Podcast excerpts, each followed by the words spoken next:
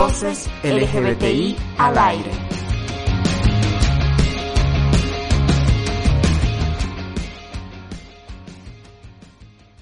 Bienvenido y bienvenido al podcast de La Brava, donde encontrarás crónicas e historias desde los sonidos.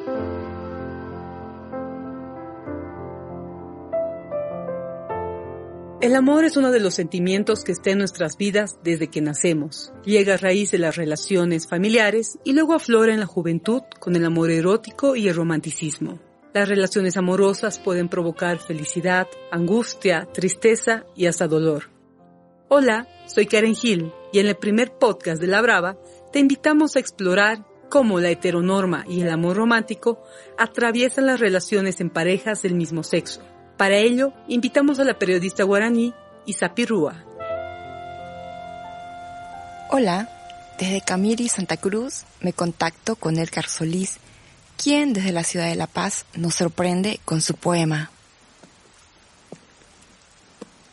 Maximiliano, atadura en tiempos de fe, catedrales de amor que erigen su desconsuelo en los aires de la inmundicia escarbando la insolencia de esos hombres que se acarician con la mirada. Maximiliano, textura impúdica de ese cuerpo que se restriega a escondidas del amor, en el amor. La vergüenza de los desconocidos, Maximiliano. ¿Quién era Maximiliano? Maximiliano fue un amante. Con él no, no, no hubo nada afectivo. O quizás sí, de algún modo acompañó mis noches de, soledad en la cuarentena.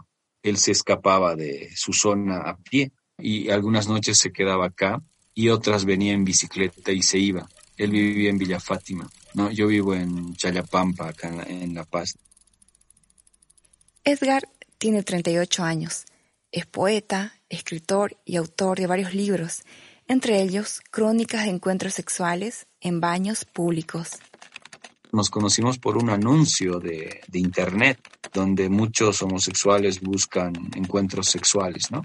Duró lo que duró la cuarentena, fue solamente sexo y ya. Pero al, no sé, tal vez sentí algo por él, digo yo, no sé por qué le, le, le busqué o le encontré o le escribí este poema. Él fue Maximiliano.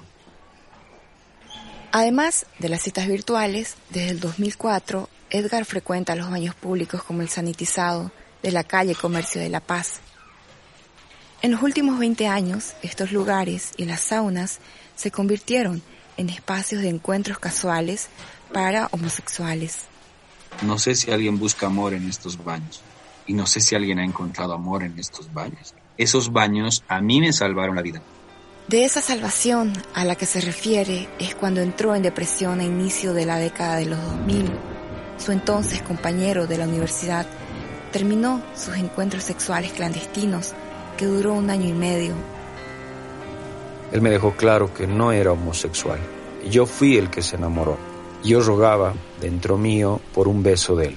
Un beso que, que nunca sucedió. Para él era solo sexo. O sea, pensar el amor en ese momento, como lo estaba entendiendo en ese momento, con todas las dificultades que implicaba la clandestinidad, el hecho de que en mi casa nadie sabía que yo era homosexual, en su casa menos, era más conflictivo, ¿no? Por, las consecuencias. Para él fue fácil romper con esa relación. Pero yo sí sufrí las consecuencias, por eso huí de mi casa. Inconscientemente, en su juventud, Edgar asumió, como la mayoría de las personas, ya sean heterosexuales, homosexuales, no binarios, transexuales, tintes del amor romántico que se vacían en frases tan conocidas como el amor para toda la vida, encontrar a la media naranja, ser felices para siempre juntos o la famosa sin ti no puedo vivir. es morir de amor, morir de amor por dentro. Yo estaba a punto de saltar hacia la muerte ¿eh? y conocer esos baños y todo ese sexo y todos esos hombres eh, chicos y jóvenes que conocí esa semana me sostuvieron. Y claro, eh, aunque fue solo sexo, o sea, para, para en lo afectivo operó algo en mí que ya después ya no me maté, digamos.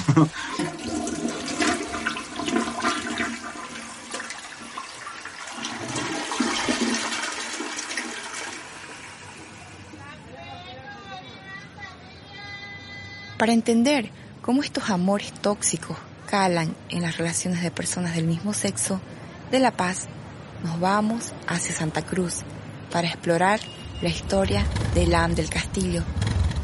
Es la segunda vez que la veo y ella me recoge en su moto.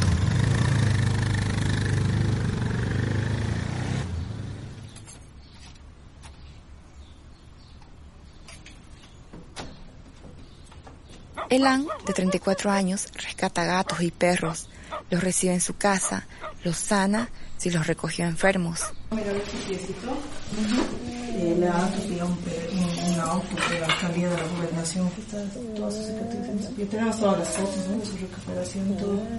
Cuando Elan está frente a sus perros, su dulzura es gorda y deja a un lado la seriedad y dureza que aparenta a simple vista.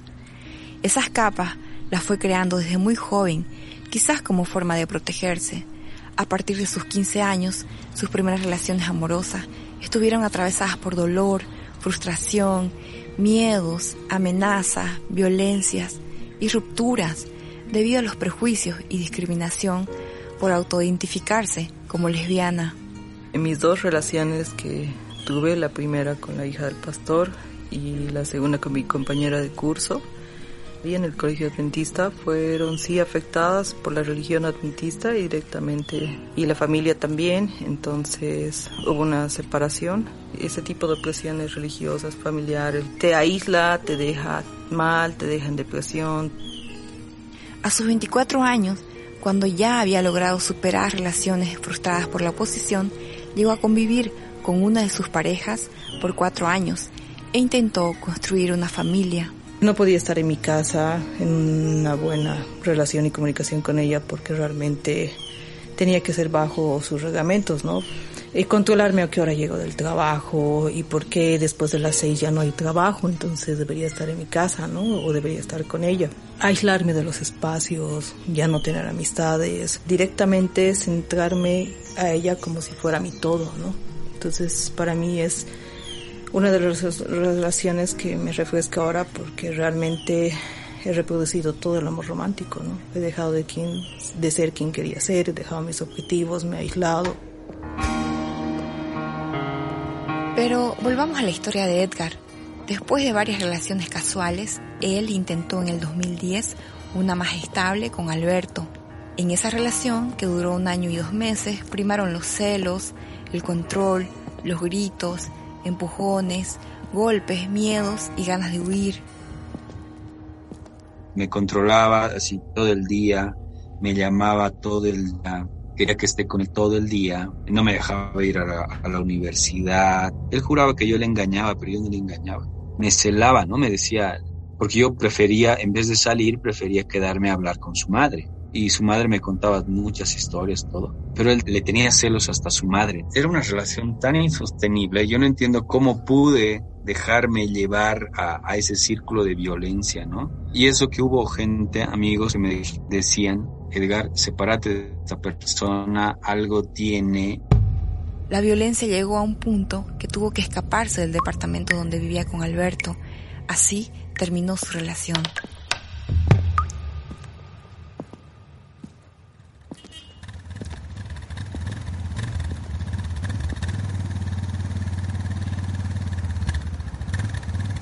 Cuando de los reclamos e insultos pasaron a golpes físicos, Elan también decidió cortar su relación.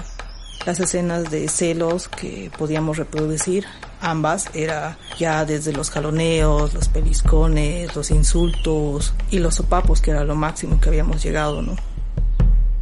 La violencia física, verbal, psicológica y simbólica, entre otras, no escapa de las relaciones de personas homosexuales o transexuales. Si bien en Bolivia no hay datos registrados de estos casos, con excepción de la denuncia legal contra una conocida activista lesbiana acusada de violentar a sus exparejas o el asesinato de Dayana, una mujer trans, por su concubino, es una problemática latente a causa de que la sociedad patriarcal tiene bases sólidas en el amor romántico.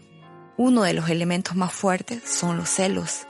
Ella pensaba de que si yo tenía amistades, porque realmente ella me conoció con un, ámbito de amistades muy abierto, mucha gente. Yo, yo me habitaba no solamente con amistades en el espacio laboral, también en el universitario, fuera del universitario, que eran mis compañeras lesbianas, bisexuales, donde íbamos a jugar fútbol, íbamos a hacer la parrillada, la comida de fin de semana. Entonces ella pensaba de que yo hablar con otra mujer y tejer y querer a otra mujer era desplazarla, era sacarle de mi vida, era no tenerla centrada como nos vende el amor romántico, ¿no ve? El amor intenso para toda la vida, exclusivo, incondicional y que conlleve un elevado grado de apego son otro de los mitos románticos que vemos y escuchamos en el cine, en la televisión, en la música, en la literatura. Ay, mi bien, ¿qué no haría yo por ti? Por tenerte un segundo, alejados del mundo y cerquita de mí. Estos mitos también son reforzados desde los mensajes de las religiones que son aprendidos en las escuelas, pese a que vivimos en un estado laico. Guadalupe Pérez, del colectivo Rebeldía de Santa Cruz, analiza que estos mensajes se construyen para disciplinar a las personas y que conciban el amor romántico para acomodarse a tener un tipo de familia y parejas, incluso desde las disidencias sexuales. Porque es tan fuerte esta construcción posesiva del otro, esa construcción de sacrificio de una parte de la pareja que atraviesa todas las realidades hoy todavía, ¿no? Construyen para que sientas que tiene, que estás en falta cuando rompes ese esquema. Otro de los mitos del amor romántico es el que ve al matrimonio como cúspide del amor y un espacio para construir familias estables como posibilidad reproductiva en un sistema capitalista y heteronormado. Elan también aspiró al matrimonio y a la familia. Habíamos pensado de casarnos, ¿no? Precisamente por eso vivíamos juntas. Tener una guagua, ella en especial quería tener la guagua, entonces pensábamos en el tema de cómo podía ser la inseminación, qué clínicas eran factibles y posibles, que era una de La Paz, y cuánto necesitábamos, que realmente era creo cuatro mil, cinco mil dólares esa inseminación en aquellos tiempos y era pues nuestro sueño, ¿no? Era nuestro sueño, estabilizarnos, ahorrar, quedarnos en, la casa donde yo vivía y tener una guagua con el tiempo, en el transcurso del tiempo, ¿no? Y bueno, hacer eh, este matrimonio que casualmente hacen todos los compañeros, ¿no? Es ese matrimonio simbólico. Hoy, para Elan, ni el matrimonio ni los hijos son una opción, porque han sido dos conceptos que los ha ido reflexionando y deconstruyendo. Al igual que Edgar, que cuestiona la forma en la que se idealiza el matrimonio igualitario. Entendemos desde el movimiento Maricas Bolivia que hay un tema de derechos, nosotros llamamos restitución de derechos, ¿no? de que las parejas hoy puedan firmar, digamos, un contrato jurídico y puedan tener diferentes derechos, ¿no? A partir de ese contrato como parejas, ¿no? Desde lo básico de firmar, no sé, pues un, un consentimiento informado en el hospital para tu pareja, ¿no? Que hoy el Estado no te lo reconoce como pareja homosexual, no te lo va a reconocer. Hasta, ¿no? Esto, los bienes heredados, por ejemplo, en el caso de muerte, ¿no? Porque luego vienen las familias y se llevan todo y te dejas sin nada cuando fue un trabajo de años se paga, digamos, ¿no? Está lo otro, digamos, ¿no? Cómo se está como que idealizando y recreando también esta idea del matrimonio igualitario, ¿no? Pero deberíamos estar haciendo otro trabajo para deconstruir precisamente de eso que en algún momento hemos cuestionado, de eso que en algún momento nos hemos fugado.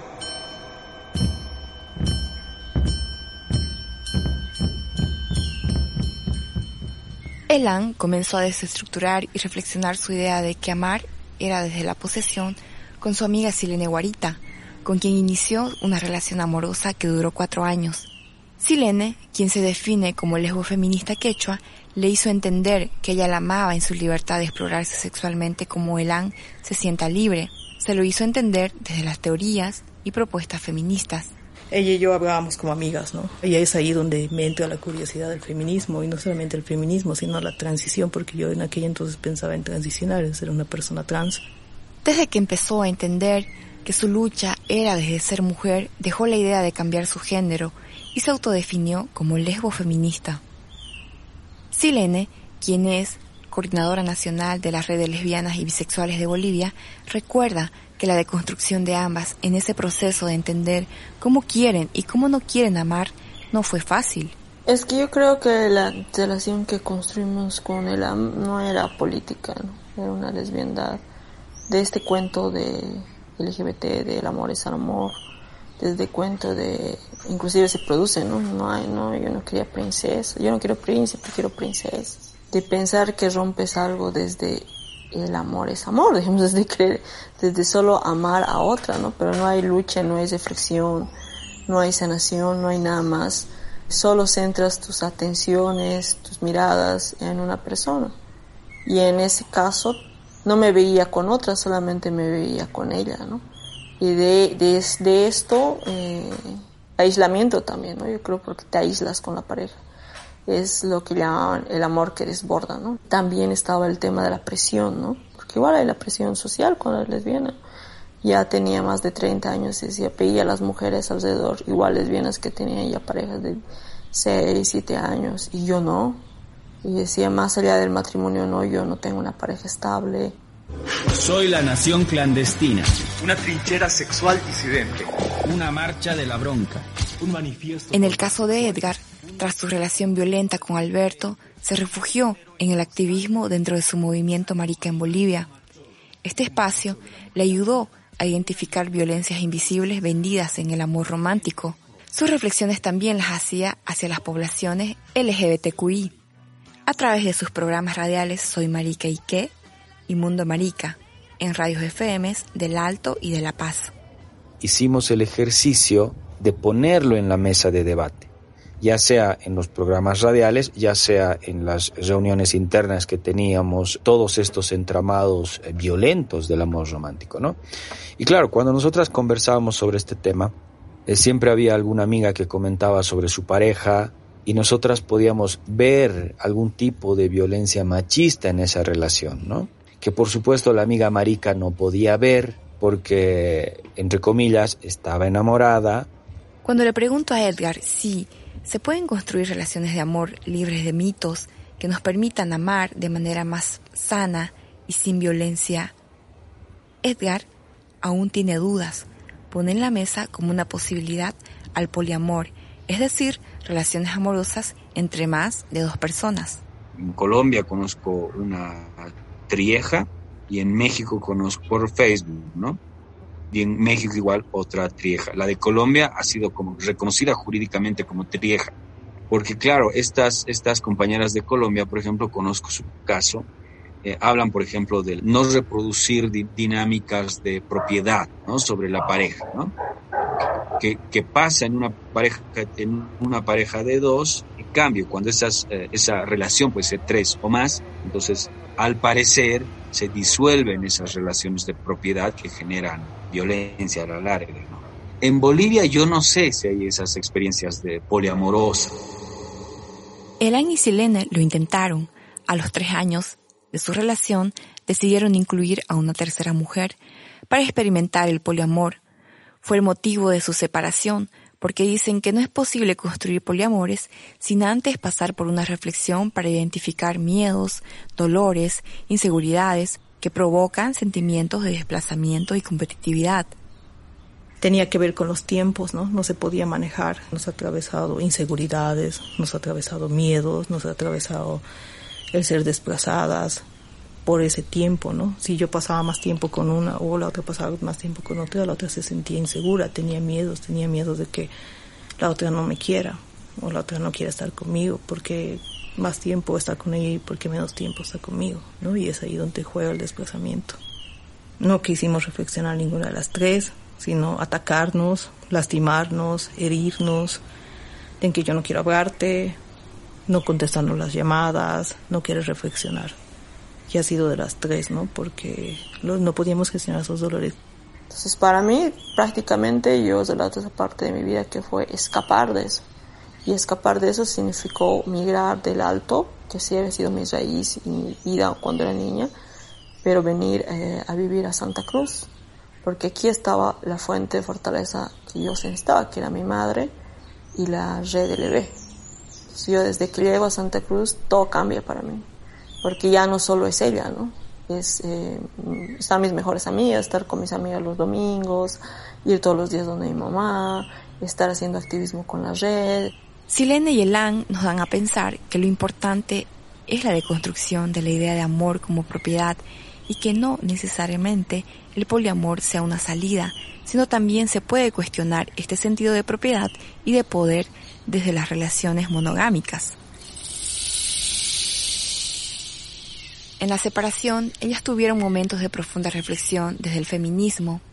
Después de dos años, cuando se volvieron a encontrar en Santa Cruz, en la escuela feminista de la red de lesbianas y bisexuales de Bolivia, sanaron sus heridas.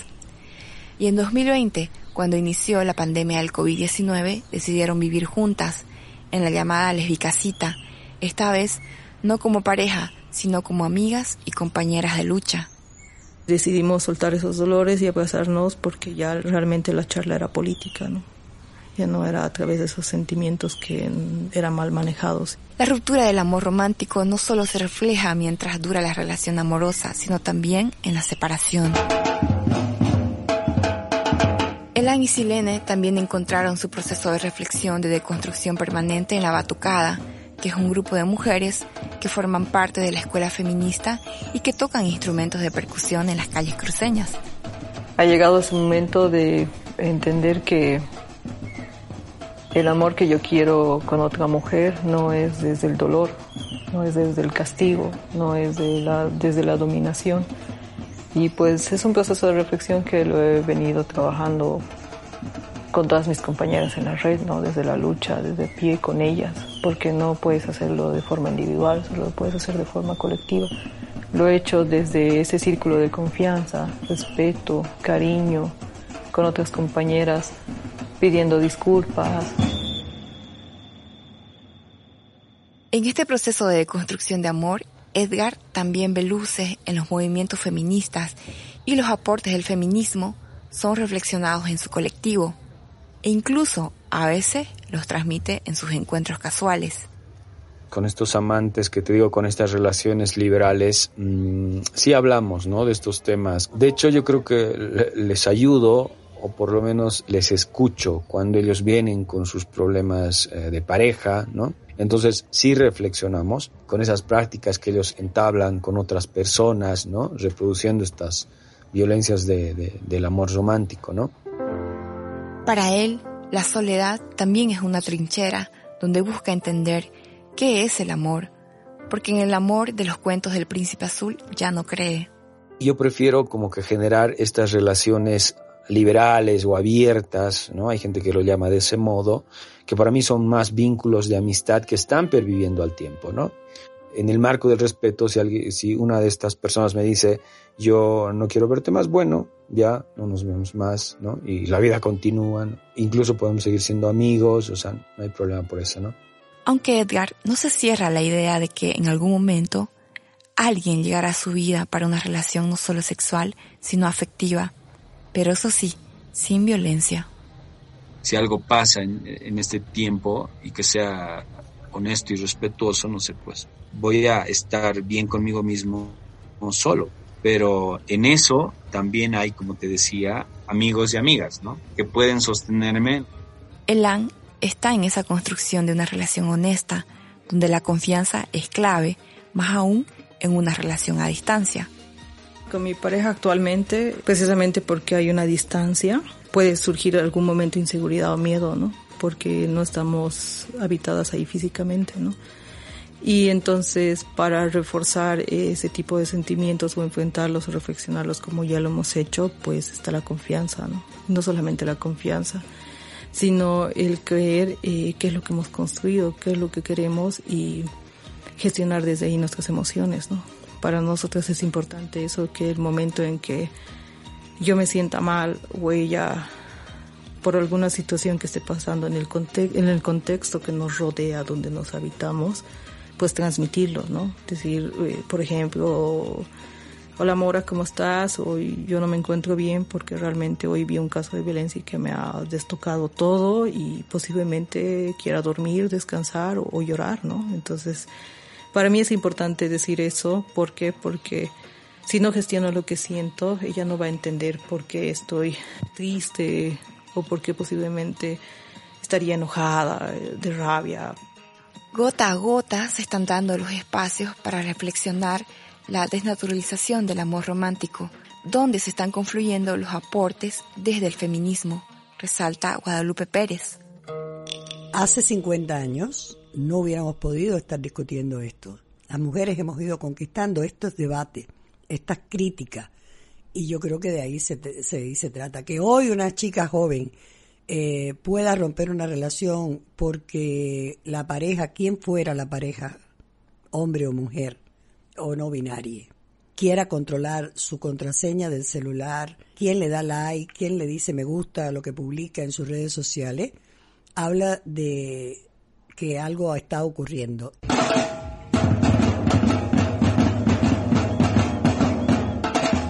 Nos despedimos y dejo a Elan y a Silene empacar los instrumentos de la batucada para tocarlas en la marcha del 25 de noviembre, Día Internacional de Eliminación de la Violencia contra la Mujer.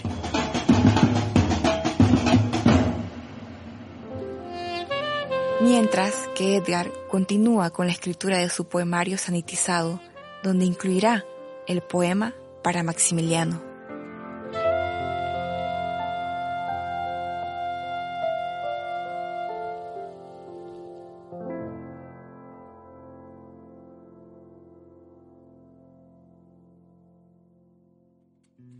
Isapi Rúa es colaboradora de La Brava en Camiri Santa Cruz. Esta historia fue editada por Karen Gil en su contenido y Martín García en la parte sonora y técnica. La imagen de la portada es de Merlina Anunnaki. Agradecemos a Aimurai y a Taki Ongoy por permitirnos usar su música para este podcast. Esto fue Voces LGBTI al aire. Hasta la próxima.